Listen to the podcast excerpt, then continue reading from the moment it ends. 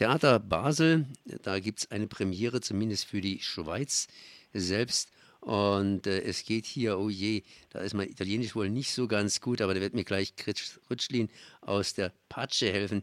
Die war nämlich im Stück drin und hat sich das Ganze angeschaut. Erstmal herzlich gegrüßt. Ja, herzlich gegrüßt alle zusammen. Und da fängst du natürlich schon bei mir an. Das heißt, es geht um Al Gran Sole Cagliaccio d'Amore.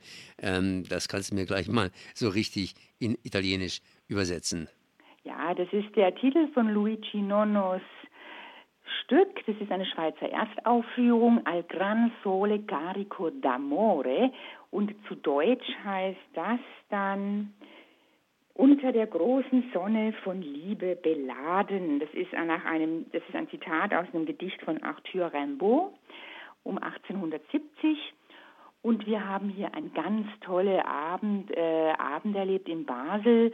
Das Thema war die Revolutionen des Proletariats und mit einem Rückblick auf die letzten 100 Jahre. Das klingt spannend, aber vor allen Dingen ist es irgendwie spannend, der Titel unter der großen Sonne von Liebe beladen auf Deutsch und auf der anderen Seite Revolution. Wie passt denn das so richtig zusammen? Ja, das hat sich äh, Luigi Nono schon mit diesem äh, Thema quasi jetzt mal nicht aus der Sicht der männlichen Revolutionäre ran äh, das herausgearbeitet, sondern er ging auf diese Spurensuche um diese Revolutionärinnen nicht, wie das so oft halt in der Geschichte ist, dem Vergessen anheimfallen zu lassen.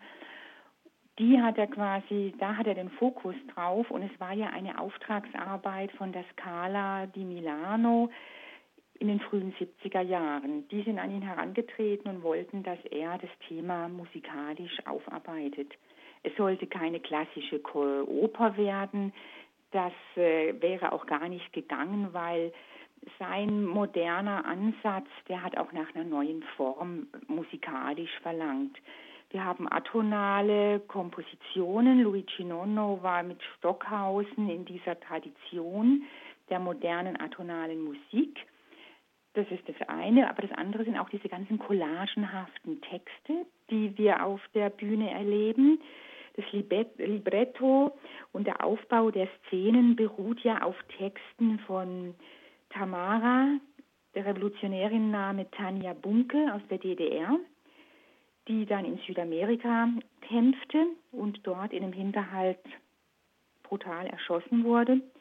Es beruht auf Texten von Fidel Castro, aus dem Roman von Maxim Gorki, Die Mutter, oder auch auf Texten von Karl Marx und eben von Louise Michel, die ja als Lehrerin und Anarchistin 1871 in Paris bei diesen Aufständen in der ersten Reihe agierte, bei der Kommune. Und das war ja wie eine, so ein bürgerkriegsähnlicher Zustand. Und sie war eben eine Revolutionärin, die mit Herz in diesen Kampf zog. Und das ist das Spannende an diesem Abend, warum er mich total beeindruckt hat. Der Luigi Nono hat einfach einen ganz modernen Ansatz, einen auch geschlechtsspezifisch hochinteressanten Blick auf diese Revolutionsthematik. Der spult nicht hier jetzt so einen historischen Abriss runter und will dann womöglich noch die Leute da irgendwie manipulieren und äh, sozialistisch beeinflussen, sondern mit diesem Material, das er so collagenhaft auf die Bühne bringt, überlässt das eigentlich dem Publikum, sich selbst zu positionieren, sich ein Bild zu machen von diesem proletarischen Aufstand 1871. Dann kommt die russische Revolution. Wir kriegen Material eben aus der Kuba-Revolution, Vietnam. Also hochinteressantes Theater in Musiktheater eigentlich. So würde ich es eher da einordnen. In Mailand war ja die Uraufführung im Jahre 1975. Das ist ja nicht sehr weit von den 68ern entfernt. Sprich, das dürfte auch da etwas beeinflusst worden sein ähm, mit, ja, mit dem Inhalt. Stimmt das ja, so? Auf jeden Fall. Man spürt eigentlich, also für mich war dieser Wind total präsent, dieser Aufbruch ins Neue weil man darf ja nicht vergessen, dass in den frühen 70ern auch in Basel das Theater, dieses alte Opernhaus, in die Luft gesprengt wurde. Und es war ja auch immer ein Verlangen von Pierre Boulez, man soll doch diese erstarrten alten Opernhäuser, jetzt bedenke man, Paris hat ja ein wunderschönes altes Opernhaus, da kommen ja die Leute aus der ganzen Welt hingepilgert, aber er verlangte nach der Sprengung und jetzt die Ironie der Geschichte, die Basler machen das, die Basler Bevölkerung hat ja dann dafür gestimmt und es ging, ging wirklich neben in einer riesen Rauchwolke auf. Aber als beim 11. September 2001 diese Terroranschläge waren, weilte Pierre Boulez in Basel und er wird von der Basler Polizei im Luxushotel Les Trois Rois auch noch verhaftet, weil eben dieses Thema der Sprengung der Opernhäuser, das hat ihn zum Verdächtigen gemacht das muss man sich mal überlegen, was da für Sachen auch in diesem Basel sich ereignet haben.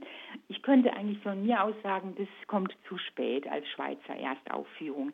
Ich hätte mir gewünscht, das wäre schon früher hier auf die Bühne gekommen, aber das hat vielleicht auch technische Thematen, Themen, das möchte ich jetzt nicht erörtern. Aber ich finde, es ist ein ganz hochspannendes musikalisches Theater.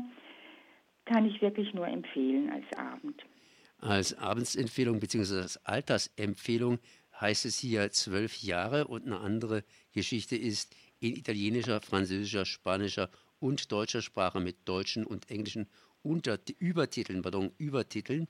Und das heißt ja nichts anderes als, kommt man da flüssig mit durch die Übertitel oder ist es irgendwie sozusagen hemmend und ist es tatsächlich für 14-Jährige geeignet? Ja, doch, doch. Ich finde diese ganze Bühnen, das Bühnenbild, diese Videoarbeiten, die vermitteln ein ja ganz viel. Video, das hat Chris Kondex sehr gut äh, aufgearbeitet.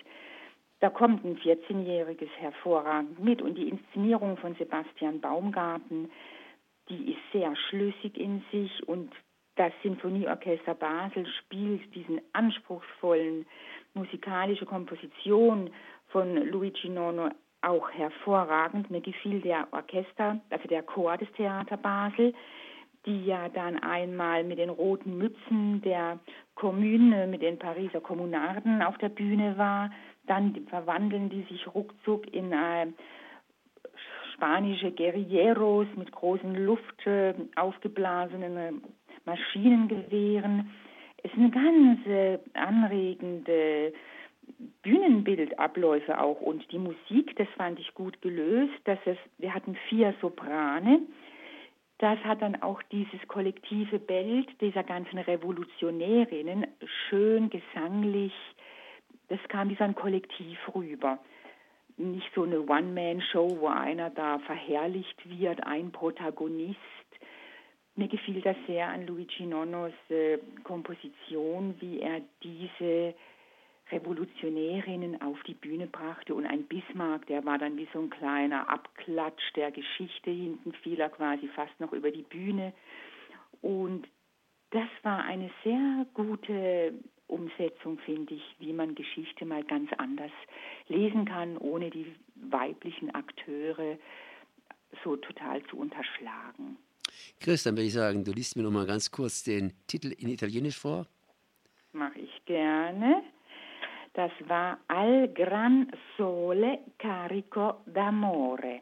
Und das Ganze zu erleben und zu schauen, noch in den nächsten Tagen, das heißt in der nächsten Zeit, im Theater in Basel. Entsprechende Programmhinweise findet sich da auch auf der Webseite. Chris, ich danke mal für dieses Gespräch.